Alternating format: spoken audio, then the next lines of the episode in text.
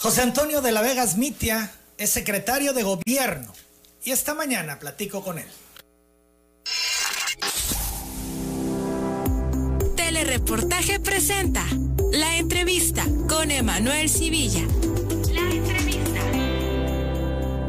José Antonio, buenos días, bienvenido a cabina. ¿Cómo estás? Muy bien, Emanuel, muchas gracias, muy buenos días a ti y a todo el amplio auditorio de telereportaje. Pues quisiera iniciar esta conversación preguntándote por qué crees que te invitó Adán Augusto López a ser secretario de gobierno, más allá de lo que él tenga que decir, de lo que de hecho ya dijo en su momento, ¿por qué crees tú que te invita? Bueno, Emanuel, yo creo que eh, pues el gobernador del estado lo que busca en la integración de todo su equipo de gobierno, como lo ha reiterado y como ha quedado de manifiesto, es que los funcionarios públicos tengan pues una alta responsabilidad y una profunda vocación de servicio.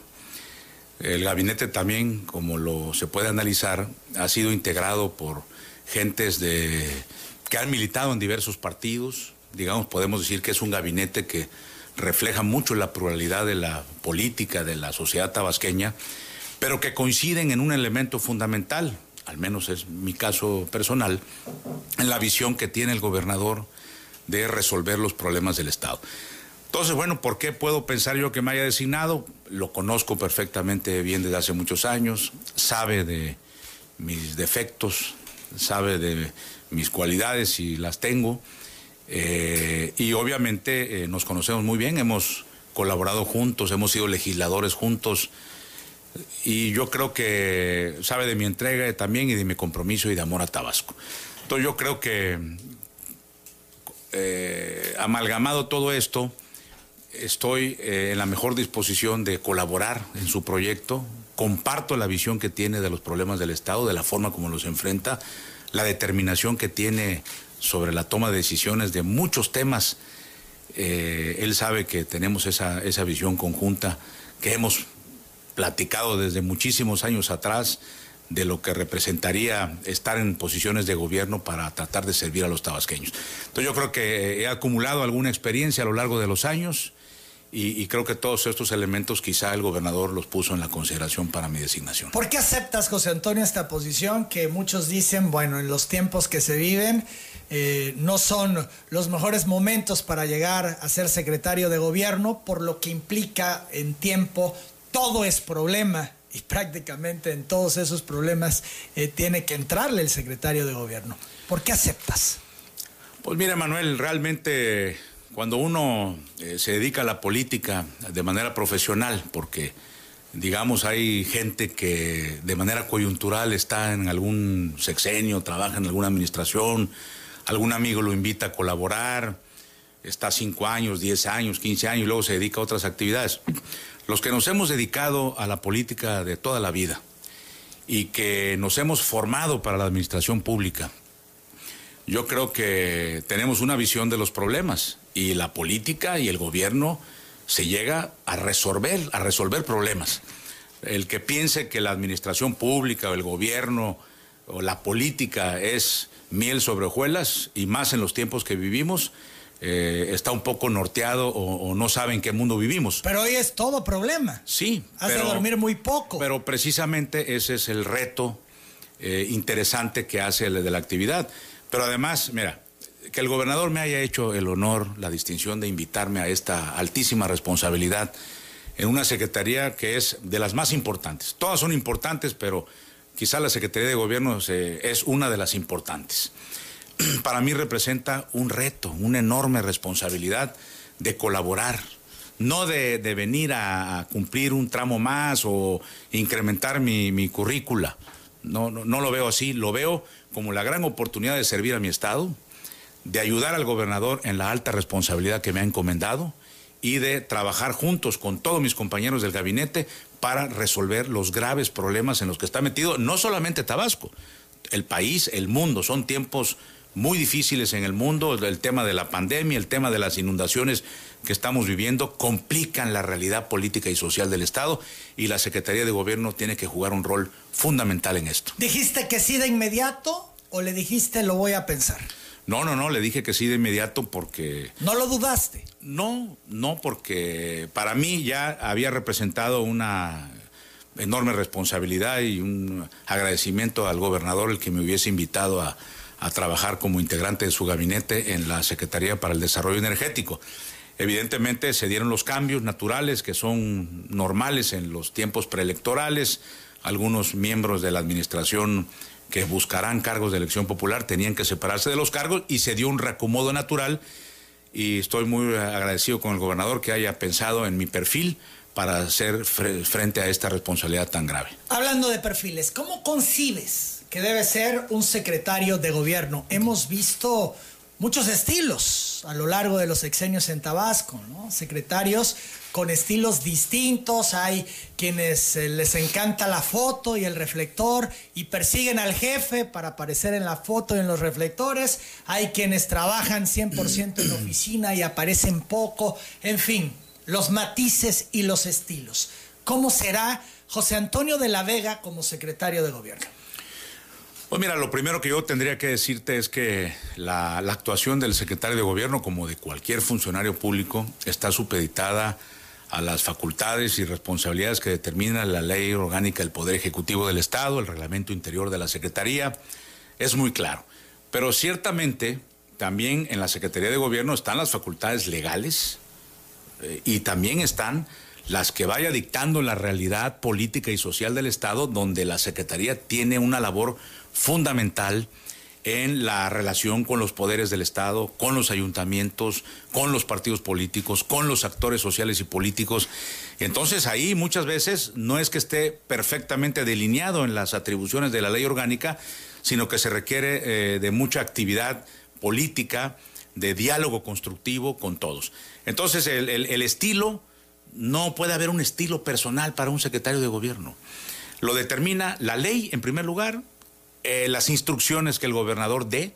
Aquí no puede haber secretarios de gobierno en ningún lado que quieran estar eh, tomando atribuciones que no les corresponden. Yo soy muy consciente de cuál es la responsabilidad que me ha encomendado el gobernador y la voy a cumplir al 100%. No hay desvíos en eso. El gobernador me ha instruido ser un secretario de gobierno abierto con la sociedad, de diálogo con los partidos políticos. Lo vamos a hacer, lo estoy haciendo ya. Vamos a construir con las organizaciones sociales también un diálogo constructivo y también una firmeza en las atribuciones que tiene el Estado, es decir, eh, en, en el cumplimiento del Estado de Derecho, que es un Estado en el que se debe de cumplir la ley. Sabemos que hay las excepciones, sabemos que hay quien viola la ley y para ello debe haber una política firme de tolerancia, pero no de abusos ni de tolerar excesos. Entonces me parece que en ese marco eh, eh, por un lado. Y por otro lado está también el argumento y el posicionamiento del señor gobernador desde su campaña política del tema de la reconciliación. Y yo creo que el tema de la reconciliación pasa necesariamente por la Secretaría de Gobierno y esto lo tenemos que entender como la apertura que él ha querido dar para que todos los actores políticos encuentren un cauce para la expresión de las ideas, para la construcción de acuerdos reales. El Congreso es un espacio importante para la construcción de acuerdos, respetamos los poderes, pero también desde el gobierno y por instrucciones del gobernador vamos a contribuir para que todas estas aspiraciones del pueblo de Tabasco y los partidos representan esa, esa parte de agregación de intereses particulares en la búsqueda del poder político, de influenciar el poder político y sobre todo en la construcción de leyes que rijan la, la, vida social, política y económica de Tabasco. Pepe Toño, hay quienes dicen que el secretario de gobierno, si cumple cabalmente su papel, no puede ser el bueno de la película. Bueno, pues mira, la realidad es que eh, cuando uno ejerce responsabilidades públicas, eh, pues tú siempre tienes que tomar decisiones. Y cuando tomas una decisión, tiene que estar apegada a la ley. Y eso a mucha gente pues no le gusta.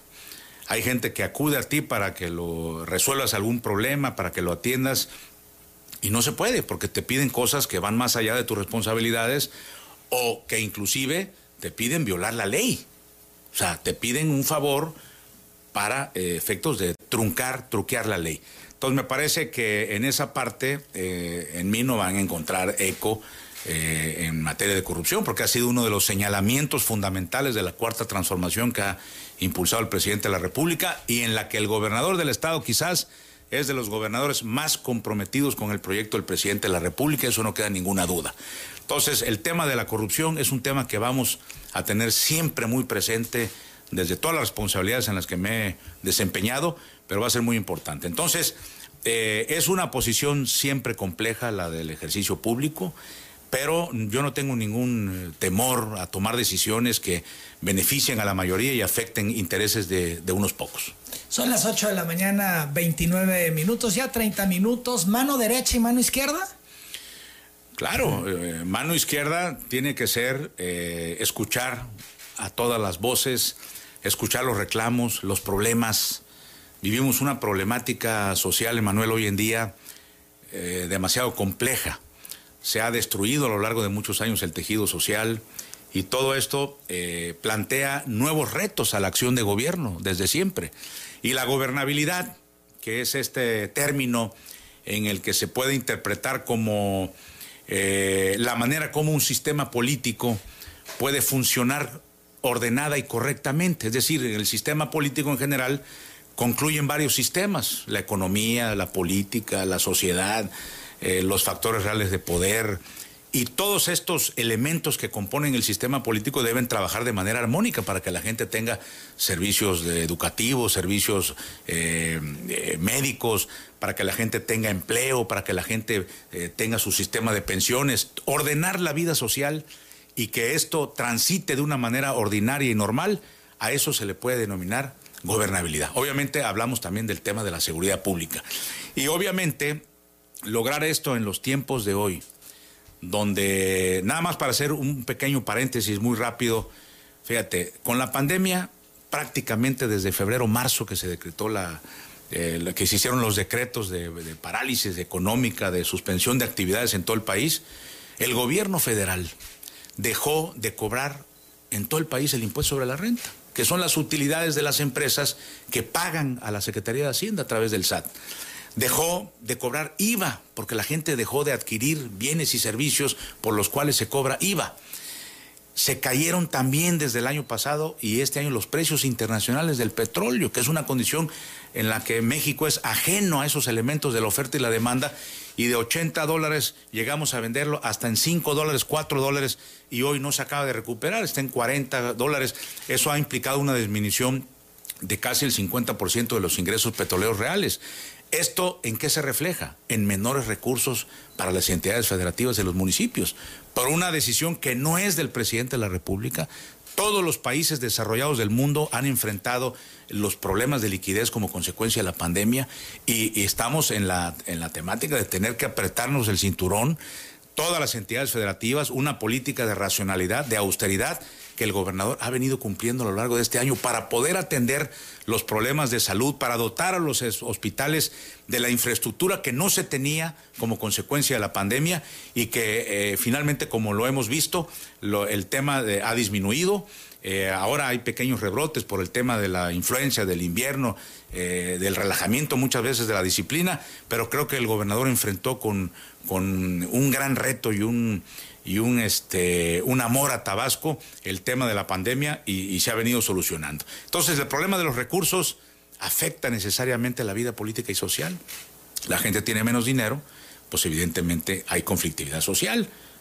se traduce en, problemas y los estados de ánimo, Que también vale la pena mencionar, derivado de la misma eh, pandemia, confinados, ¿no? el cuidar, el ya no tener las relaciones con las personas a como se mantenían, ¿no? De eh, ir a tomar un café, una fiesta familiar, en fin.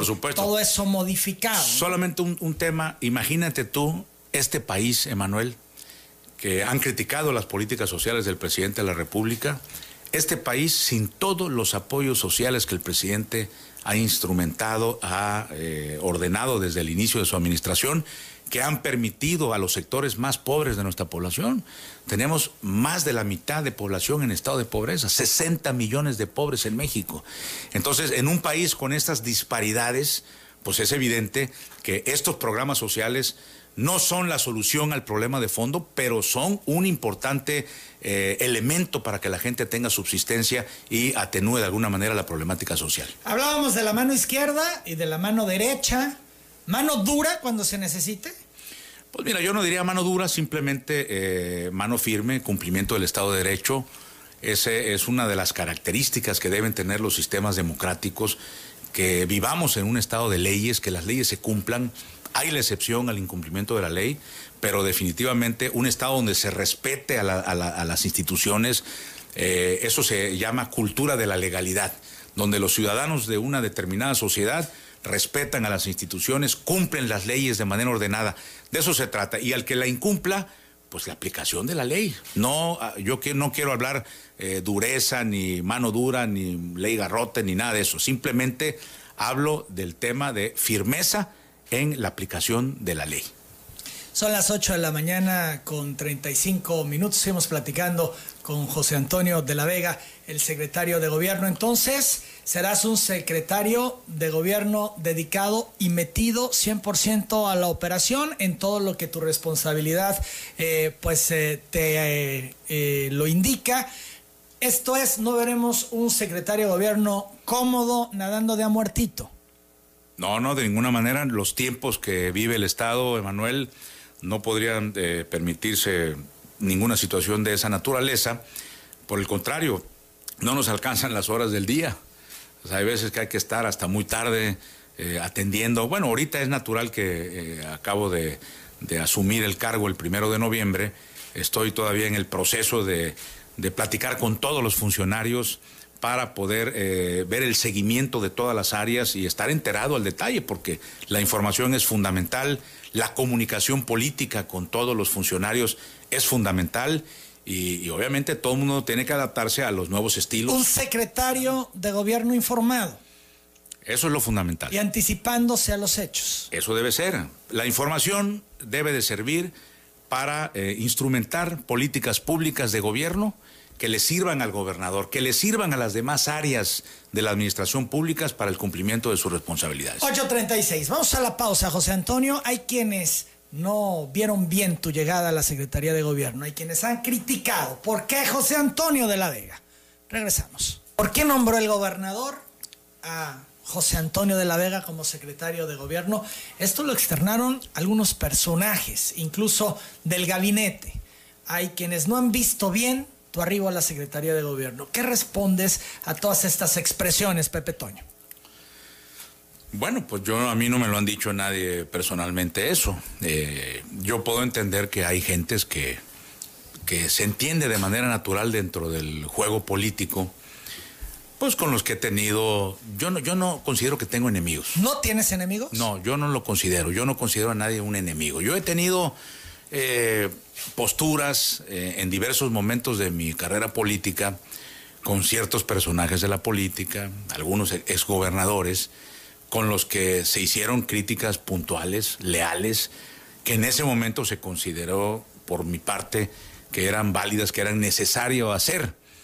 Y, pero de ahí a que yo considere a algún personaje como un enemigo personal, ni me ocupa, ni me preocupa. Creo que hay muchas cosas dentro de mis responsabilidades actuales que me obligan a concentrarme en mi trabajo para poderle dar resultados al gobernador y a los tabasqueños. Fíjate, Pepe Toño, que hoy por la naturaleza de tu responsabilidad, pues tendrás tal vez ese contacto, ese trato con gente con la que has tenido estas posturas de las que nos decías, incluido exgobernadores. ¿Será difícil poder conciliar? Hablabas de reconciliación al principio. ¿Será difícil poder mediar, ser el puente, el conciliador cuando tus posiciones en el pasado han sido pues eh, muy firmes y muy directas contra ciertos personajes. Mira, Emanuel, yo creo que cuando eh, dos personas quieren negociar algo, cuando dos personas quieren llegar a un arreglo, y hablemos aquí de, de posiciones políticas, pues tiene que haber la voluntad de ambas para, para tratar de solucionar un problema, un conflicto, llegar a un acuerdo, en fin, solucionar alguna problemática de tipo social, entre partidos inclusive, de que, que interlocucionan con el gobierno. Pero si alguien va con la determinación cerrada de que no pueda haber ninguna eh, negociación ni ningún diálogo, pues así es muy difícil colaborar. De parte de nosotros, hablo del gobierno en general porque son las instrucciones del gobernador del estado, y de parte mía, cumpliendo esa instrucción y ese espíritu en el que coincidimos con el gobernador, siempre va a haber la actitud de reunirnos con todos, porque no es la primera vez que lo hago, ya me tocó hace muchísimos años ser director general de coordinación con instancias del Sistema Nacional de Seguridad Pública. También fui coordinador de delegados de gobernación hace muchos años, siendo yo muy joven. Y lo que hacíamos era eso todo el tiempo. Diálogo con todos. reunirnos con todos los problemas y eran de todo el país. Entonces, eh, hoy en día eh, me veo eh, en una posición más madura, así lo siento yo.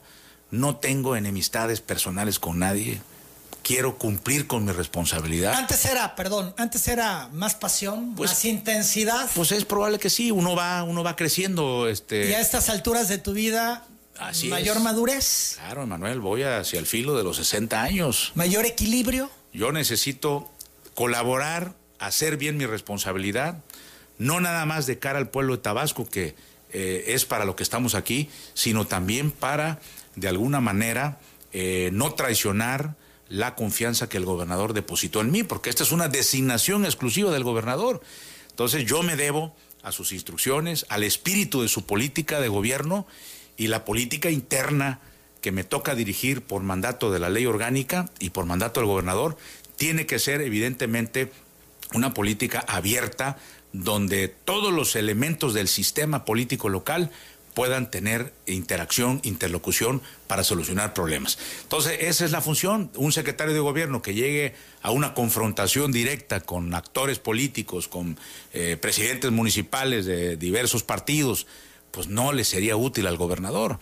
Eh, pero dentro de todo eso, que debe haber una, como decías tú, una mano izquierda, una política de diálogo constructivo, también debe haber una posición de firmeza en las convicciones y en el respeto al marco de derecho. Es difícil poder ser secretario de gobierno de un amigo de toda la vida, de un compadre. Pues no lo veo así porque precisamente eh, esa relación eh, me ha permitido y nos ha permitido a ambos conocernos mejor. Y por lo menos en el caso de parte de él hacia mí, sabe hasta dónde son mis potencialidades, sabe cuáles son, si tengo virtudes, y también conoce mis límites. Y yo entiendo perfectamente que esta comunicación nos ayuda a ambos a trabajar mejor. No es la primera vez que trabajemos, que hayamos trabajado juntos en proyectos distintos, inclusive desde diversos partidos. Cuando estuvimos en el Congreso de Diputados, eh, trabajábamos juntos todo el tiempo, no nada más iniciativas de leyes, posiciones. Aunque estaban en partidos diferentes. Exactamente, pero, pero con el gobernador eh, he tenido la oportunidad de, hemos estudiado juntos, hemos convivido muchos años, entonces eh, eso a mí me ayuda también en la forma de interrelacionarme con él en mi relación de trabajo.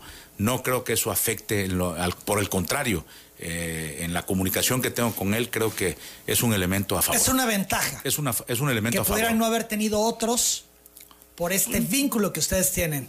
Pues no lo, no lo quiero señalar así en relación a nadie, pero en el caso mío particular, el hecho de que nos hayamos formado juntos desde muchos años, hemos llevado una carrera, eh, hemos sido legisladores, hemos platicado 20 mil veces de los problemas del Estado y cómo solucionarlos. Entonces, hoy que él está en la altísima responsabilidad de gobernar el Estado y, que me da la oportunidad de colaborar con él en esta posición tan, tan relevante, eh, creo que eh, vamos a hacer lo que esté de, ambas partes para que esta comunicación y esta colaboración sea productiva para el Estado.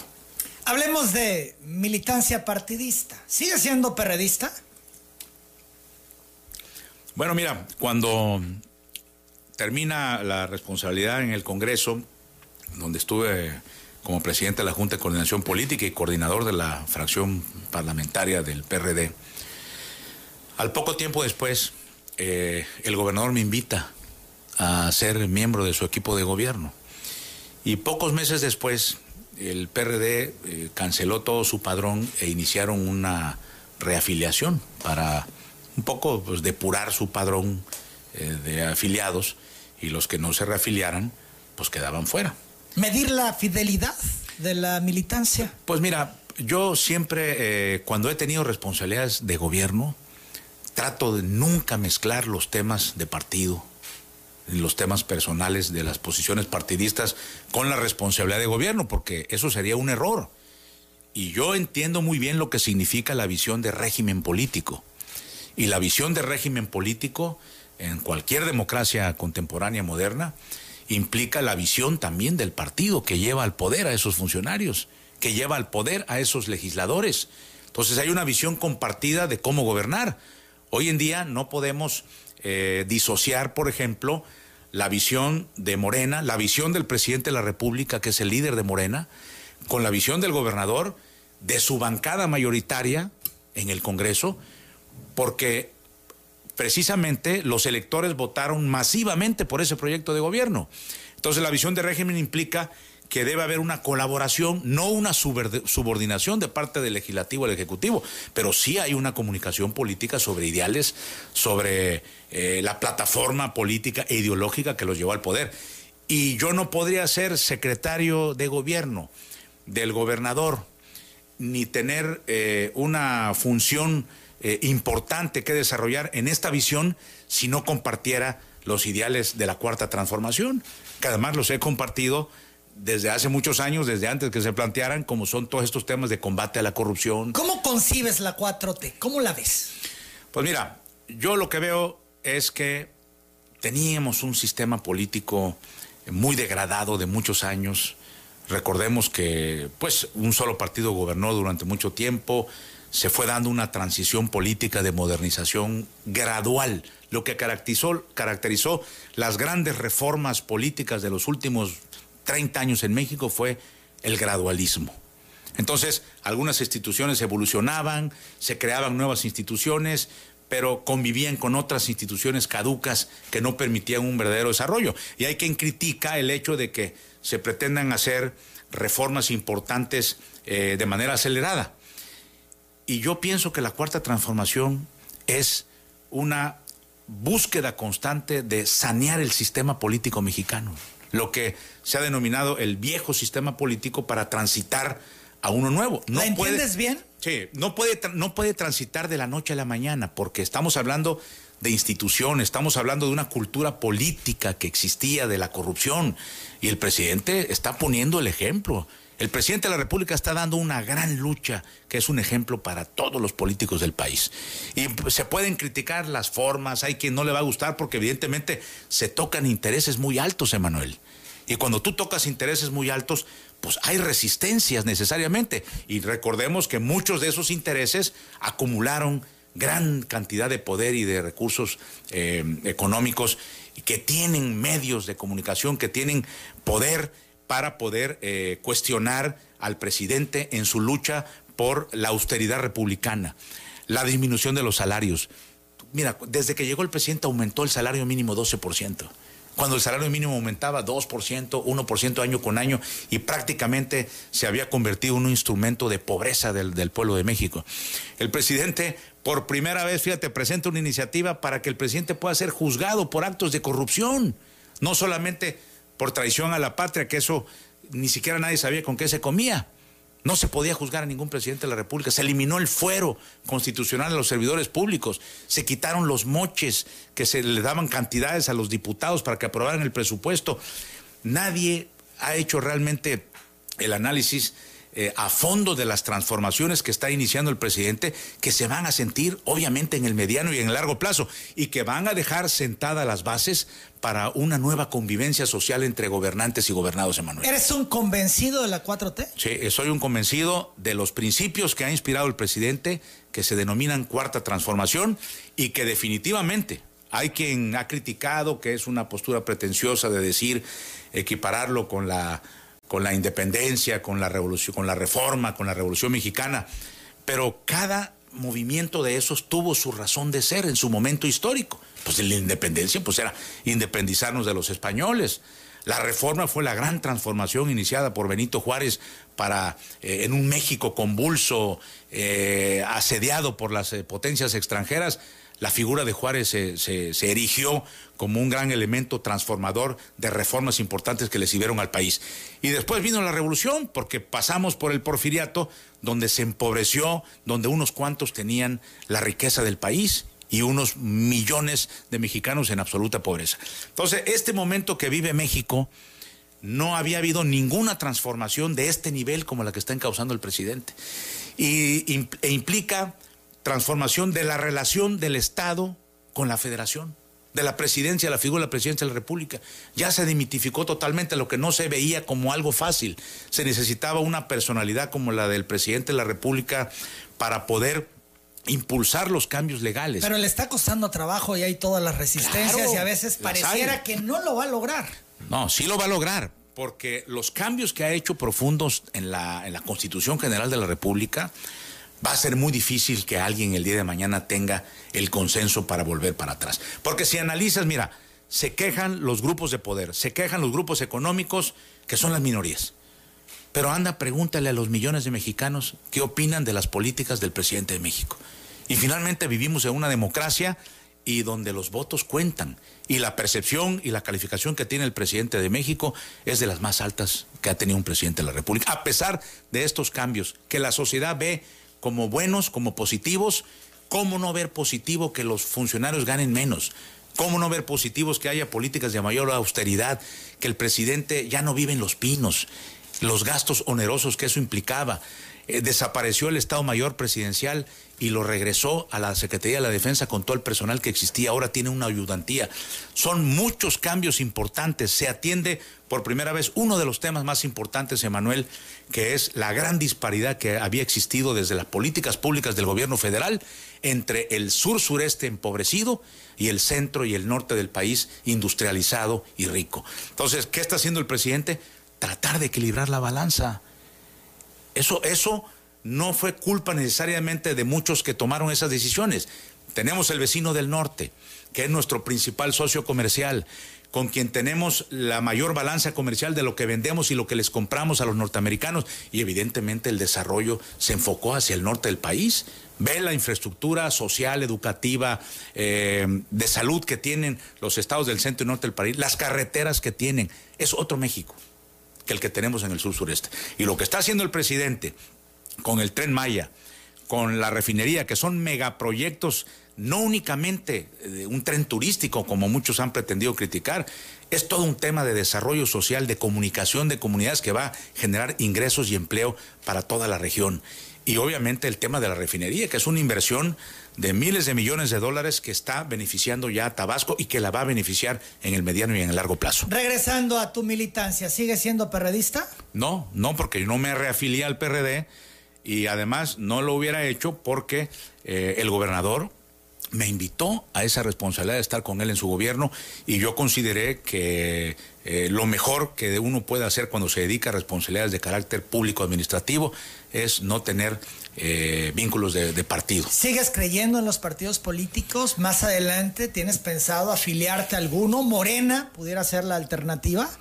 Bueno, los partidos políticos son un elemento fundamental del sistema político. Lo define, los define la Constitución, son agregadores de intereses natural, de, de grupos de la sociedad que se agrupan en partidos que buscan el poder. Así está diseñado nuestro sistema político, a pesar que hay candidaturas independientes, los partidos siguen siendo un elemento fundamental para eh, llegar al poder, para regular la vida social y política.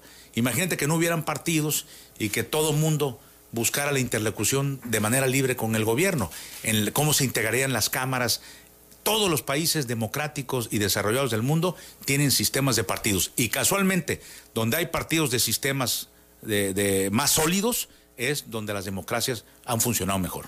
Y entonces eso lo entendemos como que en stand-by la militancia en algún partido. Yo en este momento. Más adelante. No lo he puesto en razonamiento, Emanuel, porque precisamente en esta responsabilidad que estoy, eh, se requiere eh, precisamente de una gran apertura.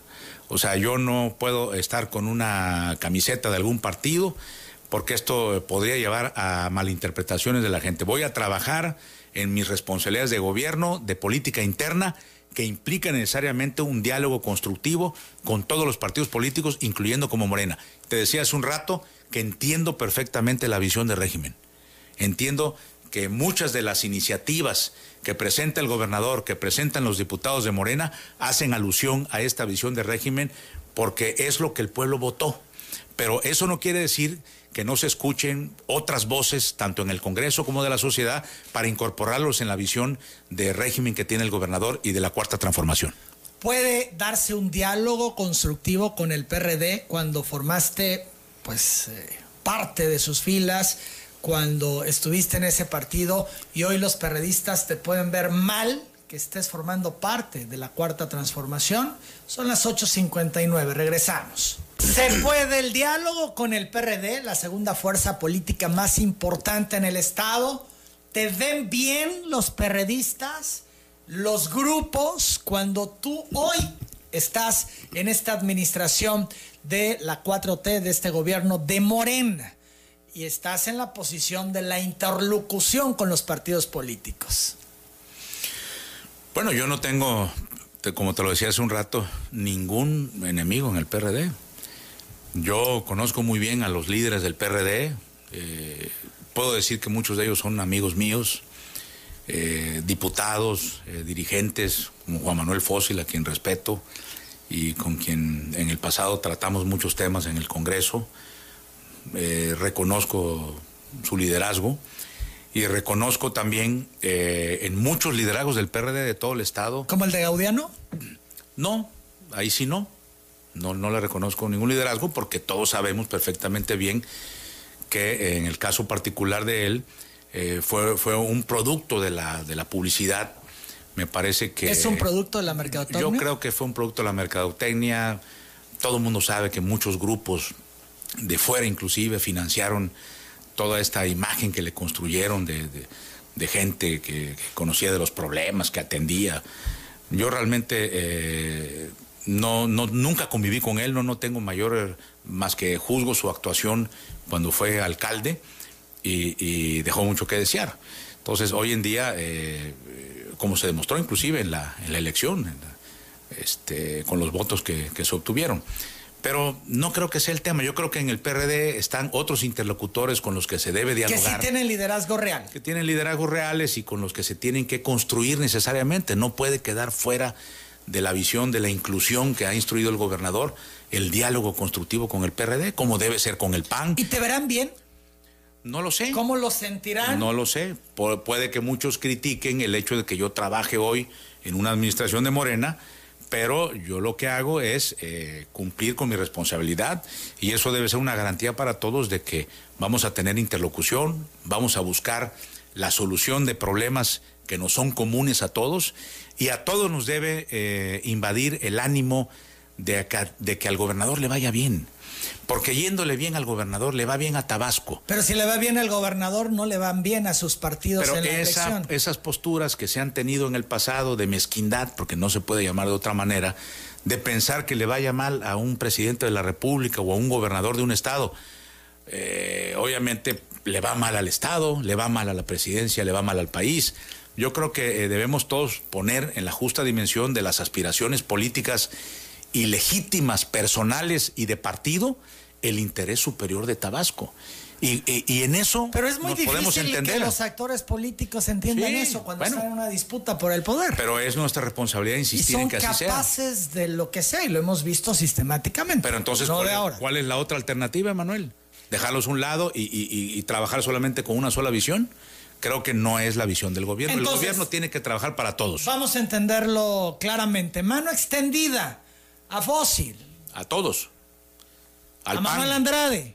A Manuel Andrade, a Pedro Gabriel Hidalgo, a Andrés Granier. A Vélez. A todos. Andrés Granier. A todos, Andrés Granier. A todos debe haber un diálogo constructivo siempre y cuando ellos sean actores que representen los intereses de grupos y de partidos, de grupos sociales o de partidos, que tengan que tratar asuntos con el gobierno para resolver los problemas del Estado.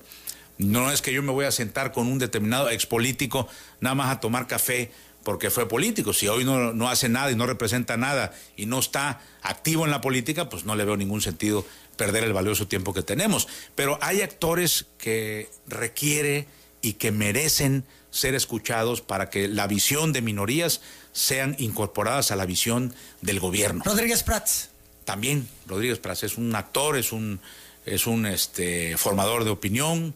Eh, yo lo conozco desde hace muchos años, no tenemos una buena relación. Lo ¿Coincidieron en el PAN en su momento? Coincidimos en el PAN, tuvimos nuestras diferencias, lo respeto mucho, creo que es un, un, un, cuadro muy preparado de, los, de las gentes preparadas en el Estado, un excelente legislador, polemista, eh, no coincidimos en muchas de las visiones que tenemos, eso también hay que decirlo, eh, pero si hay la, circunstancia en la que tengo que sentarnos con él, eh, reunirnos para dialogar con el partido que él representa, con Acción Nacional o con su dirigente Pedro Gabriel Hidalgo, con Solán Soler, que es la secretaria general, con quienes yo tengo diálogo, tengo relación de muchos años y yo creo que esto debe abonar para que busquemos soluciones a los problemas. El que no busque soluciones a los problemas del Estado y busque solamente protagonismos, que busquen rupturas entre el gobierno y la sociedad, de esa gente no se quiere en el Estado. Queremos gente que ame a Tabasco, queremos superar problemas, queremos resolver problemas y que la gente vea que el gobierno actúa en esa tónica y en esa circunstancia. ¿Ya te has reunido con dirigentes de partido? ¿Has hablado por lo menos por teléfono con ellos? Sí, con algunos he hablado, con, voy a reunirme próximamente con Vélez, me voy a reunir también con, Pedro, con Pedro Gabriel, me voy a reunir con Dagoberto Lara. ¿Ya has hablado con ellos? Sí, sí, he, platicado con ellos el de, tono otros temas. De esta llamada? Pues es un tono respetuoso porque yo siempre he sido respetuoso con ellos. Ellos lo han sido conmigo de muchos años, los conozco de ¿Incluido muchos Cabrera? Javier Cabrera? Yo no tengo ningún problema con Javier Cabrera. No, voy a hablar con él próximamente.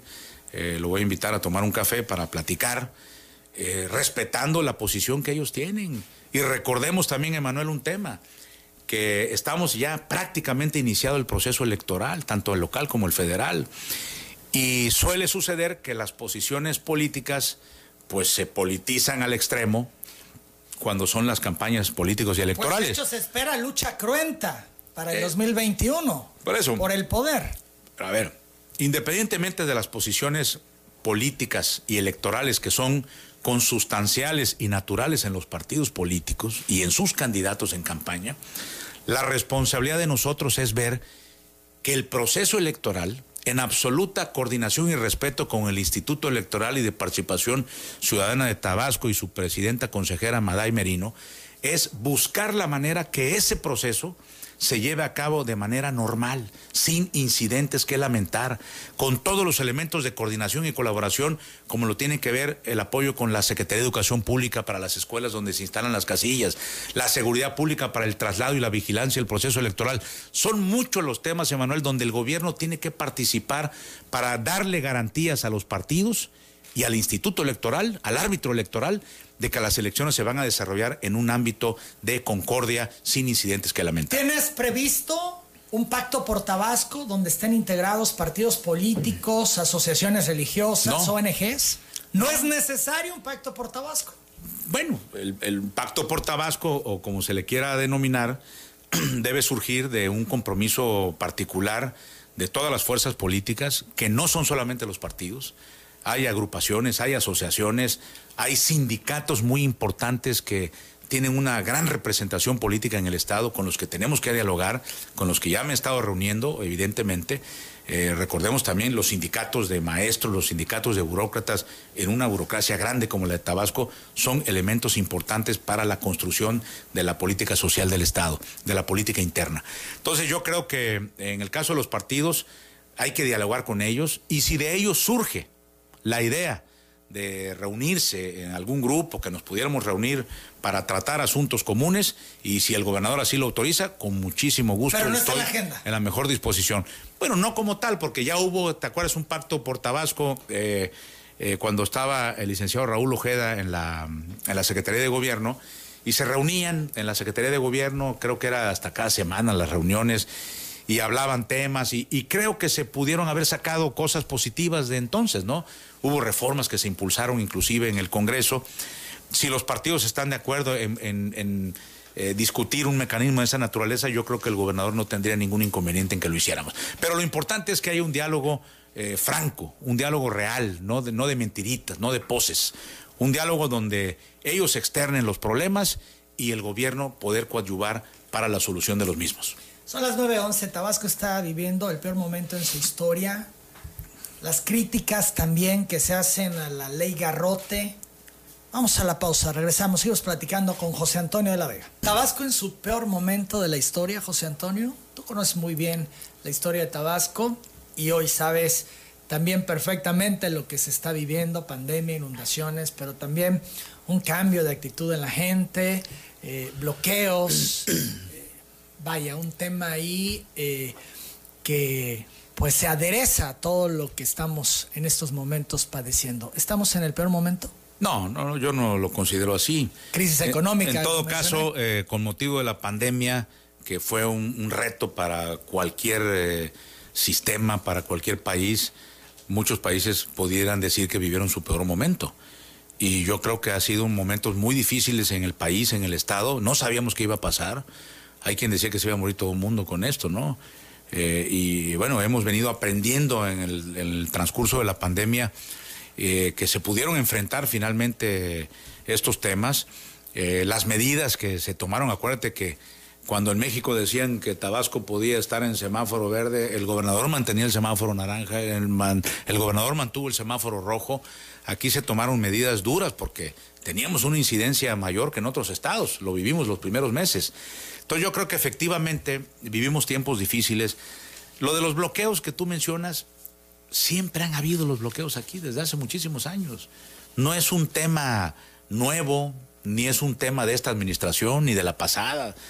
Creo que hay una conflictividad social y eso tiene mucho que ver, Emanuel, desde que Pemex llegó a Tabasco, eh, prácticamente eh, con un auge en los años 70, eh, se hicieron pozos petroleros de manera indiscriminada, sin mayor planeación en aquellas épocas, las comunidades que vivían de la acuacultura, que vivían de la pesca, que vivían de atender sus animales, se fueron, se vieron confrontadas con una eh, polución, con una contaminación que generaba la actividad petrolera. Y bueno, pues se sacaba mucho petróleo que le dio grandes recursos al presupuesto federal para financiar, entre otros, el gran desarrollo industrial del centro y el norte del país todas esas carreteras y todas esas eh, facilidades que se dieron, inversiones que se hicieron en el, país, fueron precisamente por la bonanza petrolera de los años 70, 80. Entonces, hoy en día, muchos de los pobladores aprendieron que había que reclamar, que había que ponerse. Dicen así los enseñó AMLO. Bueno, ah, era el momento en el que teníamos un petróleo mexicanos que no atendía las reclamaciones. Entonces se obligó a, las comunidades a tener que reclamar su legítimo derecho a tener recursos como consecuencia de la actividad petrolera que contaminaba sus aguas, que contaminaba sus ríos, sus parcelas, que afectaba sus alambrados, que morían sus animales. Entonces, bueno, ha sido una relación muy difícil de muchos años con petróleos mexicanos. Y si bien Pemex ha traído recursos, eh, sí apoyó mucho la modernización de la infraestructura del Estado, también nos dejó ese tipo de problemas sociales que no son nuevos y que tenemos que ir buscando la manera de ir atendiendo a estos grupos sociales, que también es un tema del presidente de la República y del gobernador del Estado, y buscar que esta conflictividad social no llegue al extremo, porque debemos identificar una cosa, Manuel. Muy distinto es un bloqueo de una carretera o inclusive de una instalación de Pemex o de un pozo que está haciendo una una obra que está haciendo alguna empresa de carácter privado, por una comunidad que está siendo afectada o que no le toman en cuenta para trabajadores, para trabajar en esas obras y traen trabajadores de fuera. Eso es un reclamo legítimo que tanto Pemex como las autoridades y las empresas tienen que tomar en consideración para apoyar las comunidades donde desarrollan sus actividades empresariales. Y otra cosa muy distinto es un bloqueo que tiene como motivo fundamental o como objetivo principal la extorsión a las empresas y a petróleos mexicanos. Porque no estamos hablando de la comunidad, estamos hablando de gentes que inclusive vienen de fuera, que toman el camino y que piden dinero a cambio. Ahí se tipifica el delito de extorsión. Por eso eh, es la ley garrota, como la han denominado, esta que refiere a la extorsión, en estas características que nos da. Pero hay como una confusión. La gente en general y los opositores señalan la ley garrote a eh, cuando proceden contra quienes están bloqueando una vía de comunicación. una comunidad, alguien que se queje, y que pide apoyos o servicios o atención. Efectivamente, hay una confusión porque así lo han manejado algunos. No es en general la ley Garrote, aplica exclusivamente para cuestiones de extorsión de grupos, de pseudosindicatos o de gente que quiere extorsionar a empresas que tienen que ver con el sector energético. Así es. Eh, hay muchas gentes interesadas en la desinformación, lo vemos en las redes, cómo extrapolan noticias de otros países o que ven una selva tropical y ven un, asunto y lo, ponen como que es de Tabasco, hasta le ponen el nombre. Y eso, pues con las redes sociales hoy, tan abiertas, pues genera muchas veces confusión y desinformación. En primer lugar, no es una ley, no, no, no se hizo ninguna ley para eso. Es el Código Penal vigente en el estado de Tabasco, al que el gobernador presentó una iniciativa para reformar la parte donde en el Código Penal se regulaba el delito de extorsión y se robusteció ese delito para agregar cuando se bloqueen caminos, instalaciones estratégicas eh, y haya de por medio la petición de dinero, es decir, lo que, lo que se tipifica el delito de extorsión. O sea, yo te bloqueo, no te dejo pasar a menos que me des dinero que me des una mensualidad y me quito. Y quiero 200 mil pesos mensuales. Pero no son para la comunidad. Muchos líderes que obtuvieron recursos porque extorsionaron empresas en el pasado, se llevaban ese dinero, cobraban ya nada más el derecho de piso y la comunidad seguía empobrecida completamente. Entonces, esta modificación al Código Penal, que peyorativamente le han dicho ley garrote, nosotros le diríamos un poco ley antiextorsión o reforma antiextorsión, lo que busca es que donde haya un elemento, donde haya pseudosindicatos que están verdaderamente afectando eh, una actividad estratégica de petróleos mexicanos, que está perdiendo millones de pesos diarios porque no se le permite entrar a las operaciones del pozo y no se puede extraer petróleo, simplemente por el hecho de pedir una cantidad de dinero mensual para extorsionar a Pemex o a cualquier empresa, ahí se tipifica ese delito. Y se ha actuado en, pocas ocasiones en en cumplimiento de este precepto del Código Penal, cuando realmente se ha podido demostrar, se les detiene en la flagrancia del delito y se integra una carpeta de investigación, procede la de, obviamente la denuncia de las empresas o de Pemex y se vinculan a proceso a los líderes. Hay muchas carpetas que están ya bajo proceso de gente que todo el mundo sabe que se ha dedicado, inclusive grupos de fuera que vienen a eh, eh, no ni siquiera a, a traer apoyos a las comunidades o a incorporar a gente para que trabajen, sino traen gente hasta de fuera de otros estados de la República. Entonces yo creo que eso de ley garrota no es una ley, es una modificación que se hizo para endurecer el delito de extorsión, en el caso específico cuando se afecten eh, instalaciones, caminos, bloqueos de instalaciones estratégicas y haya de por medio la, la petición de dinero. Las 9 de la mañana, 22 minutos, han criticado distintos actores. De hecho, ayer aquí Juan Manuel Fósil el manejo que el gobernador ha dado al tema de las inundaciones han habido cualquier cantidad de comentarios y descalificaciones. De hecho, ayer el gobernador se refirió a este asunto. Adán Augusto López reviró las críticas hechas por el senador Fósil sobre el manejo que ha dado a las inundaciones. Afirmó que el legislador debería sentir vergüenza por el mal manejo que dejó a Tabasco el sexenio anterior reprochó que durante la administración perredista no se realizaron obras de protección contra inundaciones, lo que derivó en que el impacto por las lluvias de las últimas semanas y el desfogue de la presa Peñitas fuera mayor en la planicie tabasqueña. También es respetable las opiniones del senador. ¿Pero qué responderle? Que no vale la pena ni responder. La gente sabe que se está haciendo todo desde febrero de este año que iniciamos con el asunto de la pandemia, ahora las inundaciones. Vergüenza le debiera de dar, por ejemplo, la administración anterior, que era de su partido, entregó en ruinas el sector salud, yo lo he dicho. Ahora hay hospitales que estaban 14 años abandonados. El de Comalcalco lo inauguró con un tomógrafo que desapareció ese mismo día en la noche. El Maximiliano Dorante se llevaron hasta la planta de emergencia. Ya no se acuerdan que dejaron el abandono, por ejemplo, la torre de oncología del Juan Gran, que ahora funciona. ¿Suscribes lo que dice el gobernador? Bueno, evidentemente estoy totalmente de acuerdo en lo que mencionó el gobernador. Eh, sí hubo un abandono de mucha parte de la infraestructura eh, social del Estado. Eh, evidentemente en estos temas, como en los de drenaje, con los de obras públicas, carreteras, pues los recursos a veces no son suficientes. eh, es, complejo.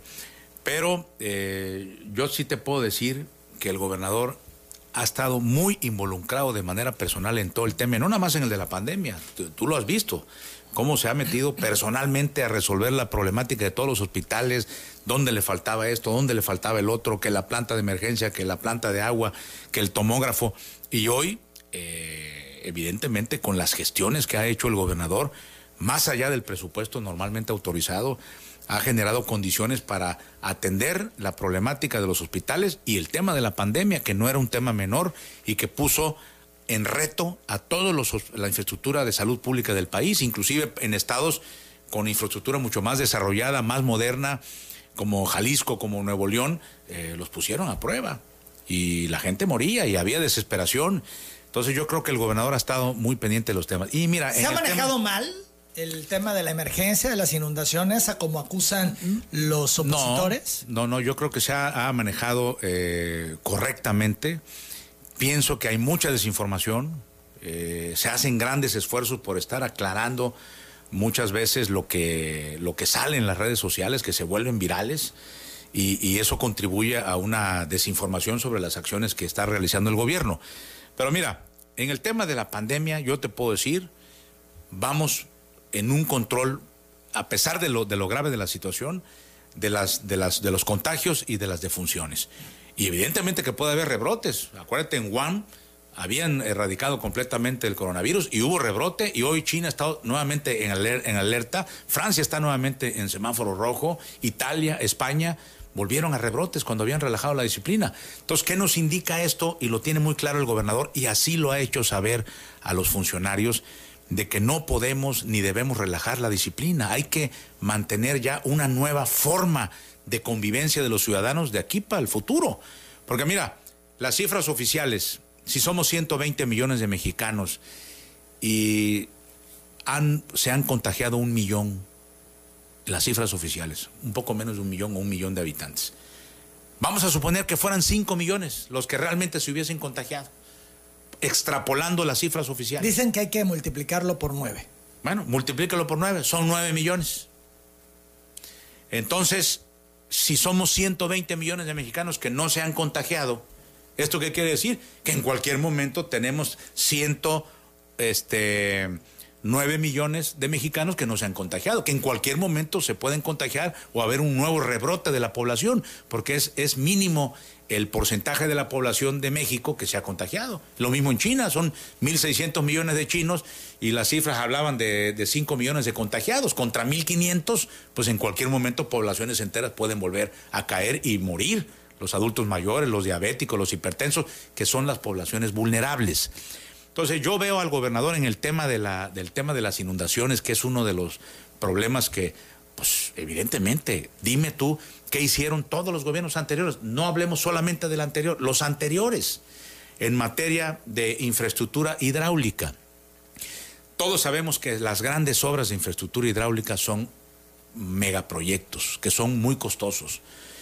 Se habla, por ejemplo, de poner, de hacer un drenaje pluvial de la ciudad de Villahermosa ¿Cuánto cuesta eso? Hablamos de miles de millones de pesos, que ningún presupuesto de ningún sexenio permitía, permitiría poder hacerlo, y mucho menos el de un ayuntamiento de tres años.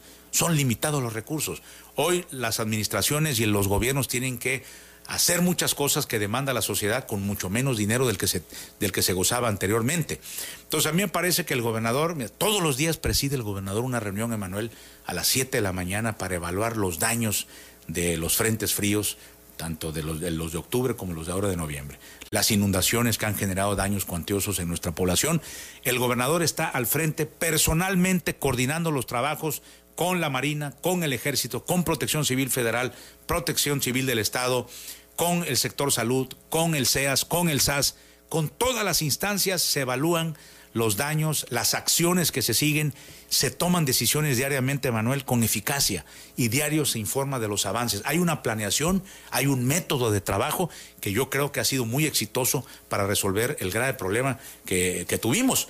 Y obviamente lo más importante de todo esto es lo que ha pedido el presidente de la República. Hubo una reunión en la Ciudad de México y cuatro ejes presentó el presidente de la República para resolver de fondo en el mediano y en el largo plazo el problema de las inundaciones en Tabasco. De cosas que se dejaron de hacer, que parecerían muy sencillas, pero que no se hicieron porque falta de voluntad política, por desidia, por falta de recursos económicos, dragado de los ríos que provocan tapones. Eh, el tema muy importante de la infraestructura hidráulica, reforzamiento de bordos, eh, drenes de, deslice de aguas eh, en las colonias populares en donde se asentó la gente en terrenos bajos que eran vasos reguladores el tema de la planeación urbana, porque si seguimos autorizando que se construyan fraccionamientos en zonas bajas, pues hoy resuelves un problema acá con un bordo, pero el agua va a buscar y se va a ir a los nuevos fraccionamientos que sigan construyendo por, por los niveles de los terrenos. Tienen que ir necesariamente a zonas bajas.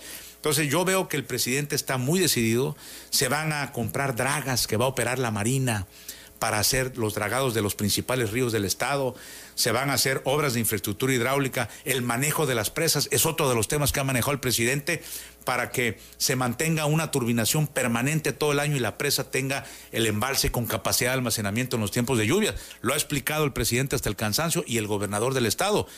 Y lo ha planteado a nivel de yo no quiero llamar una confrontación, pero sí una posición en defensa de los tabasqueños, la posición dura que ha tenido el gobernador en contra de la CFE y del de el, licenciado Manuel Bartlett. Los censos, un nuevo dolor de cabeza para la administración de don Augusto López. Lo ocurrido ayer en Tucta, Nacajuca, por ejemplo, pudiera ser el inicio de una serie de conflictos en distintas comunidades. Bueno, primero lo que tendríamos que decir es que los censos que hace la Secretaría de Bienestar a través de la delegación no son formalmente una responsabilidad del gobierno del Estado. No participa el gobierno del Estado en la definición de los censos, en la papelería, en el método de trabajo, en lo absoluto. Que sí hay una colaboración y debe haberla, por supuesto porque por ejemplo el incidente que tú comentas de Tucta, bueno, pues eh, cuando hay eh, acciones de violencia, cuando se busca, pues la, el gobierno tiene que coadyuvar para que estos elementos no eh, se desborden las pasiones. Es muy natural, Emanuel, que la gente esté un poco caliente, como diríamos aquí en Tabasco. hay gente que perdió todos sus enseres, que perdió su vivienda, y es natural que haya esta animadversión y hay también una costumbre de, pues, de echarle siempre la culpa a los gobiernos, al gobierno municipal, al gobierno del Estado, al gobierno federal, de todo lo que ocurre. A mí lo que me queda claro es que hay la voluntad del presidente de destinar recursos para apoyar a la gente en sus necesidades, tanto eh, de saneamiento de sus viviendas que fueron inundadas, como de reconstrucción de enseres domésticos, como se ha anunciado, y todavía va a especificar bien la Secretaría de Bienestar en qué van a consistir estos apoyos, por eso yo no quiero meterme en eso, porque no, no tenemos esa información nosotros, pero me parece que es muy loable, además del gran plan eh, que se está haciendo a nivel nacional en contra de las inundaciones de Tabasco para evitar que eso siga sucediendo. Pero ya hubo un conflicto ayer. Sí. Puede haber un contagio en otras comunidades que exijan que se cense a todos, aunque no todos hayan resultado afectados. Bueno, ese es un tema que y que no dejen eh, que sigan los eh, censos y que retengan al personal y que si no quedan satisfechos salgan y bloqueen y vuelva la locura que vivimos el mes pasado. Vamos a estar muy atentos a eso. No es la primera vez que en Tabasco ocurre una inundación y que se procuran apoyos de diversa naturaleza a la población. Y siempre ha ocurrido lo mismo. Y te voy a decir que ahora, quizá un poco por la experiencia del 2007, quizá un poco también por la determinación federal de que no se involucraran alcaldías, de que no se involucraran partidos, líderes políticos, ni siquiera el gobierno del Estado. Los apoyos fluyen a través de Protección Civil Federal, eh, las despensas, la costalería, todo es una organización donde trabaja la Secretaría de Marina, el Ejército, Protección Civil Federal, con la coordinación de Protección Civil del Estado. Yo creo que ha sido todo un éxito. Eh, en el pasado tú veías que venía apoyo de camiones, de ropa, de comida, que se los robaban literalmente, los desviaban líderes políticos a sus comunidades, no había control. Ahora creo que todo está bastante bien organizado, los albergues eh, reciben eh, educación, inclusive apoyo psicológico en los albergues, hay toda la atención médica, las medidas del COVID están cubiertas en todos los albergues del gobierno del Estado. Es impresionante la organización que se ha logrado precisamente con esta coordinación entre instancias federales y estatales. No están rebasados porque la misma gente aquí dice no, nos han llevado ayuda, no tenemos despensas, no, tenemos qué comer. Yo eh, he estado revisando esos temas, eh, he acompañado al, gobernador del estado eh, a las reuniones y en todo lugar donde fue inundado se mandaron bombas, se mandó atención médica, se trasladó a la gente a, a los albergues, se le dieron todos los insumos y se están censando todas las zonas inundadas, van a ser beneficiadas con apoyos. Siempre va a haber gente que se va, si una comunidad de un lado se inundó y la de al lado no, pero también tienen condiciones de pobreza y en un lado les llevas despensas, pues evidentemente ellos también quieren. Y desde un cierto punto de vista, por la condición de pobreza de las comunidades, de algunas comunidades, pues se entiende que así sea. Lo podemos comprender, pero no hay, puede alcanzar el dinero para darle a todos. Se está priorizando la ayuda a quienes realmente más lo necesitan y a quienes se fueron a pique. Como Finalmente, ¿prevés conflicto en este tema de los censos? ¿Crees que habrá bloqueos en las próximas semanas, dadas las pues circunstancias? seguramente habrán inconformidades y nosotros tenemos que tener la capacidad, todas las instancias, vuelvo al tema de la coordinación, como en los temas de seguridad pública, aquí también el tema de la coordinación es fundamental, porque debemos recordar que estamos en un sistema federal no somos un Estado unitario donde todas las políticas administrativas bajan desde el nivel del centro a, todos los lugares. Aquí tenemos eh, concurrencia de autoridades federales, estatales y municipales. Entonces, lograr esta coordinación a veces es difícil en todo sistema federal, pero creo que en el tema de, de los frentes fríos de esta temporada, Emanuel, la coordinación que encabeza el gobernador en estas reuniones, que son todos los días a las 7 de la mañana y duran hasta tres horas, ha sido muy eficaz, se ha atendido la, emergencia y nosotros debemos de reconocer, y el gobernador así lo ha hecho públicamente, eh, la labor que realiza el ejército, las Fuerzas Armadas, el plan de N3, el plan Marina con la Secretaría de Marina y las instancias de protección civil federal y estatal y todas las autoridades involucradas.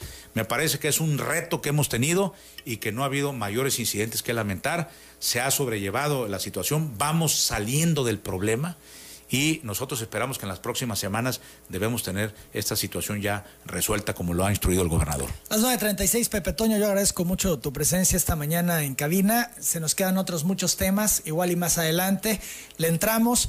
Eh, sin embargo, bueno, mucha gente ha hablado para saludarte, felicitarte, para hacer comentarios, unos a favor, otros en contra, y también para hacerte solicitudes. De hecho, hay gente que está afuera y que quiere abordarte para hacerte algunos planteamientos del fraccionamiento a Parcero 1 de Nacajuca, entre otros. Te entrego todo, ya no me da tiempo de pasarlo. Te agradezco, te decía, tu presencia esta mañana y la disposición de platicar.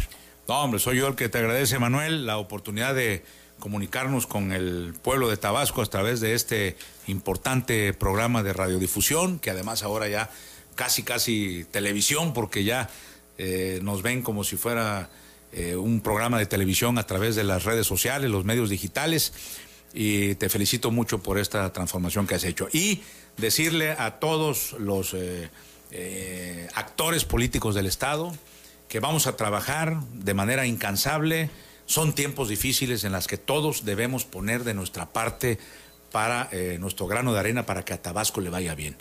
Tabasco es nuestro referente, es el lugar en que vivimos y todos necesitamos apoyarnos, apoyar al gobierno para que el gobierno pueda hacer y cumplir con su responsabilidad para la que fue electo y esas son las instrucciones que hemos recibido del gobernador del estado, licenciado Adán Augusto López Hernández. Gracias, Pepe Toño. Son las 9 de la mañana, 38 minutos. Vamos a la pausa.